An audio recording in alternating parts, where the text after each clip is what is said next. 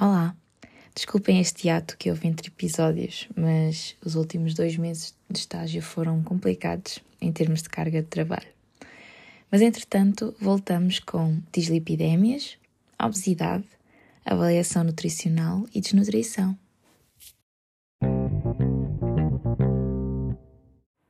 A dislipidemia é uma alteração do metabolismo do colesterol. E sabemos que os receptores do LDL são quem aumenta a captação de colesterol circulante. Logo, se estes diminuírem, vai haver mais colesterol na corrente sanguínea. Se o aumento for à base de LDL, o doente vai estar mais predisposto à doença coronária e pode apresentar manifestações clínicas como os xantomas, os xantelasmas, o arco senil, os atromas. E se houver um aumento dos triglicerídeos, o doente está mais predisposto a pancreatite. E o aumento isolado dos triglicerídeos, em termos clínicos, manifesta-se, por exemplo, por xantomas eruptivos. Em termos de diagnóstico, devemos fazer o rastreio universal a crianças a partir dos dois anos que tenham história familiar de dislipidemia ou então doença cardiovascular prematura, ou seja, quando há homens com menos de 55 anos ou mulheres com menos de 65 anos com história de eventos cardiovasculares. Deve-se fazer o rastreio anualmente nos homens a partir dos 40 anos e nas mulheres a partir dos 50 anos ou pós-menopausa nas mulheres sem fatores de risco cardiovascular. O rastreio universal também nos doentes com diabetes, independentemente da idade, com doença cardiovascular, com doença inflamatória crónica, com doença renal crónica com a taxa de filtração glomerular inferior a 60, doentes que fumem, com hipertensão ou então com obesidade. O diagnóstico deve ser sempre confirmado com uma segunda medição com 4 semanas de intervalo. Isto é muito importante, porque não é na primeira consulta que nós conseguimos diagnosticar hum, dislipidemia. Importante também é excluir as causas secundárias, como o alcoolismo, os fármacos lipidemiantes, os corticoides, a ciclosporina e os psicotrópicos, nomeadamente os antipsicóticos atípicos. Como abordar ou tratar? Vamos por partes. Primeiro depende do dozimento de LDL. Se a LDL for inferior a 100, determina-se o risco cardiovascular. Se este for baixo, repete-se a ficha lipídica em 5 anos. Se este for maior ou igual que 1%, aplica-se alterações de estilo de vida e repete-se o perfil lipídico no ano. Se a LDL for maior ou igual que 100, tem que se determinar o risco cardiovascular e, para podermos fazer o diagnóstico, precisamos da segunda medição. Logo, repete-se o perfil lipídico em 4 semanas. Se nesta segunda medição o risco cardiovascular for baixo e o LDL for inferior a 190, só se aplica alterações de estilo de vida e repete-se o perfil lipídico dentro de um ano. Se o risco cardiovascular for baixo e o LDL maior que 190, ou então, em todos os casos que o risco cardiovascular é moderado, independentemente do valor do LDL, fazem-se alterações de estilo de vida, repete-se o perfil lipídico em 3 meses e reavalia-se uh, o risco cardiovascular global. Se em 3 meses o LDL for maior ou igual que 115, inicia-se estatina em dose dirigida. Em todos os casos que o risco cardiovascular é alto ou muito alto, tem que se fazer alterações de estilo de vida, iniciar-se logo estatina e fazer a monitorização lipídica trimestral. E depois temos um alvo. Se o risco cardiovascular for alto, a ideia é que o LDL esteja abaixo de 100. E se for muito alto, é que esteja abaixo de 70. Por isso, passado 3 meses, se atingiu o alvo, permanece a fazer uma monitorização lipídica anual. Se não atingiu o alvo, escalamos a estatina até a dose máxima recomendada. Ou seja, como é que se faz esta escalada terapêutica? Começa-se por alterações na dieta, depois, quando é necessário, introduz, introduz-se estatina, pode-se escalar até a dose máxima e só por último é que se associa algum adjuvante como o ezetimibe ou o fibrato. A prioridade é sempre tratar o LDL, ou seja, dar estatina, exceto duas situações. Se o doente tiver uma hipertrigliceridemia isolada maior que 500 ou uma hipertrigliceridemia não isolada maior que 180, em que, pelo risco de pancreatite, neste caso se sobrepor ao risco cardiovascular, é mais importante dar em primeiro lugar um fibrato. Então, mas afinal, quais são os alvos terapêuticos? Quanto aos triglicerídeos, não há que enganar, o alvo é sempre inferior a 150. Quanto ao LDL, para a população geral, quer-se o LDL inferior a 115 e um colesterol total inferior a 190. No caso de haver dislipidemia familiar, hipertensão grau 3, diabetes mellitus de qualquer tipo, sem fatores de risco cardiovasculares, ou um score de 5 a 10%, a ideia é ter-se um LDL inferior a 100. Por outro lado, quando há uma história pessoal de doença cardiovascular, de familiar com doença cardiovascular precoce, taxa de filtração glomerular inferior a 30, quer seja por DRC, por doença renal poliquística, ou um diabético com outro fator de risco cardiovascular ou com uma lesão do órgão-alvo, ou um score maior ou igual que 10%, quer-se que o LDL seja inferior a 70. Como já vimos, as estatinas são os fármacos de primeira linha, especialmente para o LDL, e os seus principais efeitos adversos são a miosite, em que suspende-se a estatina e aguarda-se a normalização da CK, e posteriormente pode-se introduzir uma outra estatina, e o aumento das enzimas hepáticas. Eh, quanto ao ácido nicotínico, os efeitos adversos mais comuns é o flushing e o prurido, e o óleo de peixe. Ambos, o ácido nicotínico e o óleo de peixe, resultam bem para os triglicerídeos. O ezetimibe é um bom fármaco para associar a estatina quando o alvo terapêutico não está a ser alcançado ou então quando a estatina é contraindicada ou não é tolerada. Quanto a estas doenças de dislipidémias familiares, por em função da frequência, eu só vou falar da hipercolesterolemia familiar, em que há aumento do LDL e do colesterol total.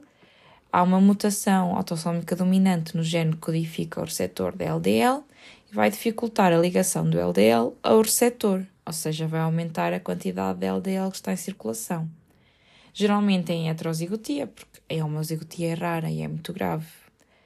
E provoca doença coronária prematura. Para fazer o diagnóstico, os doentes apresentam HDL e triglicerídeos normais, apresentam sintomas tendinosos e o colesterol total é maior que 300 e o LDL é maior que 250.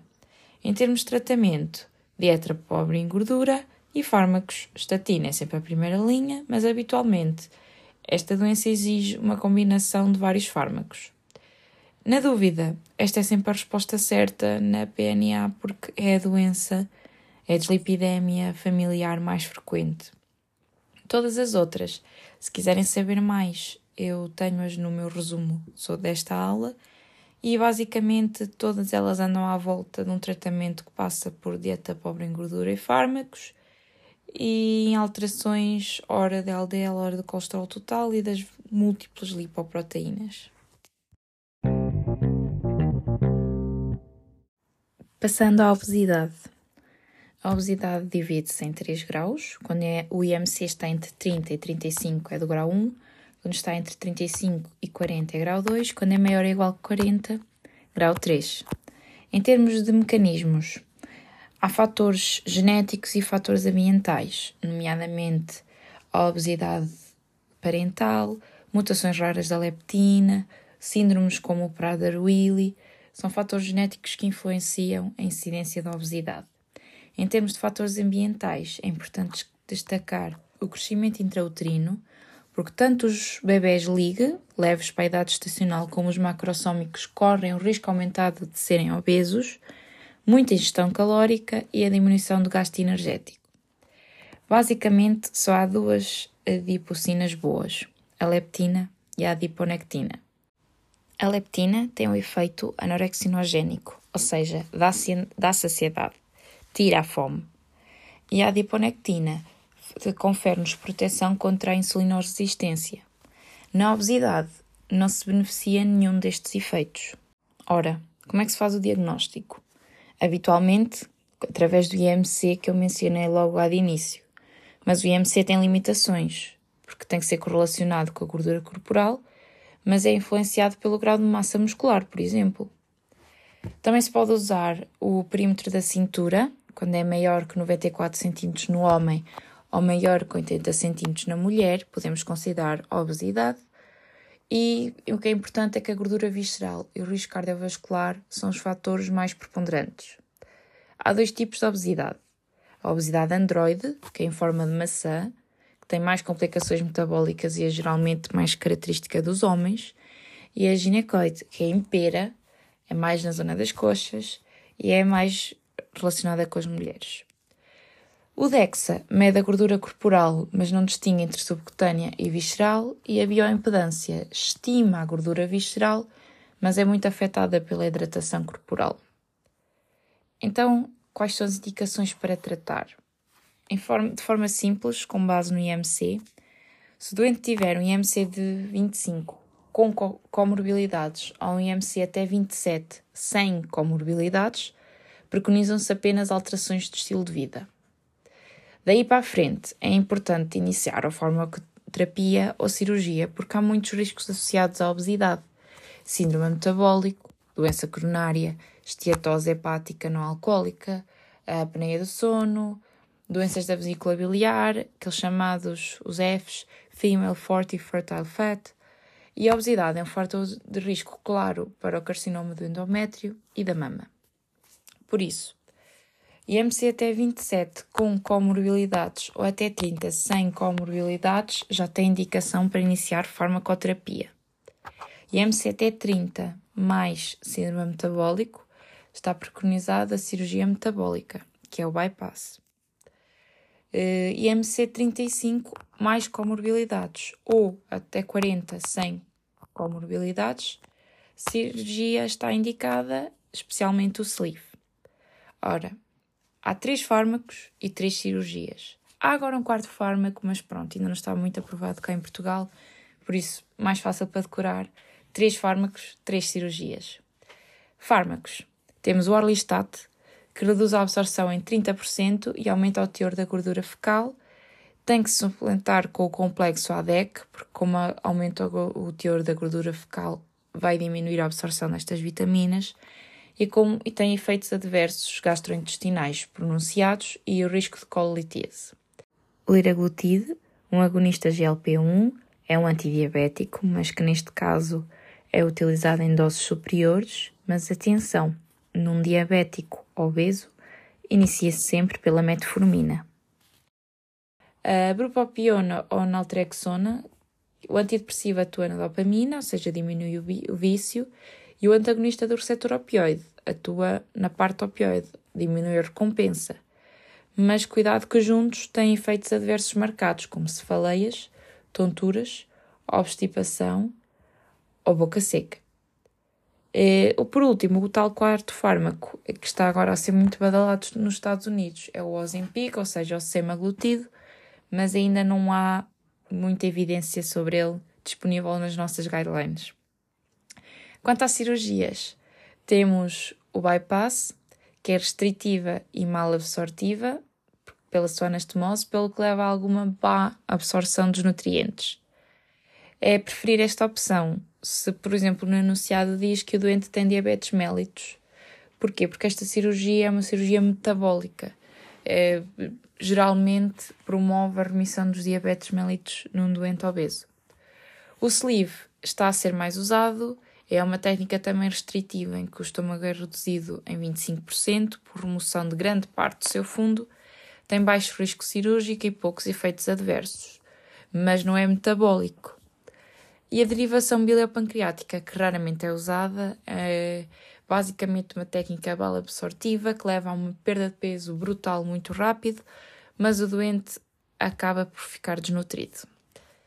A dieta envolve uma diminuição da ingestão calórica e a promoção de exercício físico pelo menos três vezes por semana. A lipoaspiração de gordura subcutânea nunca é a resposta certa, nem uma opção terapêutica lógica, porque reduz a leptina, mas não altera as outras citoquinas, o que vai continuar a ser prejudicial. A gordura visceral vai continuar a fazer o seu mal, portanto não vale a pena. Contraindicações absolutas das cirurgias bariátricas doenças graves não estabilizadas, ou que reduzam a esperança média de vida do indivíduo, abuso de álcool ou de substâncias. As contraindicações relativas, nomeadamente do sleeve, é a doença do refluxo gastroesofágico, porque vai agravar muito com esta cirurgia, perturbações de comportamento alimentar ou doenças psiquiátricas graves. Por último, a banda gástrica já não se usa e a Helicobacter pylori deve ser erradicada antes de qualquer cirurgia bariátrica para prevenir complicações pós-op. Por último, desnutrição. A desnutrição é uma perda ponderal involuntária maior que 5 a 10% em semanas a meses, quando é inferior de 90% do peso corporal ideal ou quando o IMC se encontra abaixo de 18,5. Ocorre frequentemente em doentes crónicos, hospitalizados, e tem várias causas: anorexia, sintomas gastrointestinais, restrição por cirurgia ou procedimento, o aumento do gasto, uma diminuição da deambulação, fármacos com efeitos catabólicos, dieta inadequada. Em termos de diagnóstico, não há testes práticos. Habitualmente mede-se os micronutrientes e os eletrólitos, mas, sobretudo, avalia-se o peso seco, recente ou pré-operatório, se for esse o conceito. Daí a importância de uma boa história clínica, de um exame físico, dos, da história das alterações de peso, do padrão da ingestão de alimentos, etc. A albumina e a pré-albumina não são bons biomarcadores de estudo nutricional em doentes hospitalizados e só devem ser pedidos numa avaliação nutricional em doentes crónicos que estejam controlados e em ambulatório. Em termos de abordagem ao tratamento, a equação de Harris-Benedict estima as necessidades energéticas e vai integrar a idade, o sexo, o peso, a altura e calcula o gasto energético basal. Mas um método simples de cálculo é usar 20 a 25 quilocalorias por dia por quilo de peso. Para os doentes nos intensivos, é, é, é ideal usar quantidades calóricas mais baixas, 15 a 20, pelas possíveis complicações de overfeeding. O mesmo raciocínio para doentes estáveis desnutridos fora das unidades de cuidados intensivos, em que podemos usar doses mais altas, até 35, e são bem toleradas, desde que não haja risco do síndrome de realimentação, que é uma das principais complicações. E o que é isto do síndrome da realimentação? Estes doentes vão libertar quantidades excessivas de insulina, com diminuição subsequente de cálcio, potássio, magnésio e fosfato. Estes distúrbios hidroeletrolíticos vão causar sintomas neurológicos, arritmias, insuficiência cardíaca e podem até mesmo ser fatais. O ideal é ir aumentando progressivamente a ingestão calórica, caso contrário, pode ser perigoso em patologias como, por exemplo, a anorexia nervosa. Uma coisa importante, que embora seja um tema C, mas que podem encontrar nos meus resumos, é a sintomatologia associada a cada déficit específico. Porque costuma calhar uma pergunta ou outra, pelo que me têm dito, e é uma coisa que até nem custa assim tanto a decorar. Espero que tenham gostado. Beijinhos!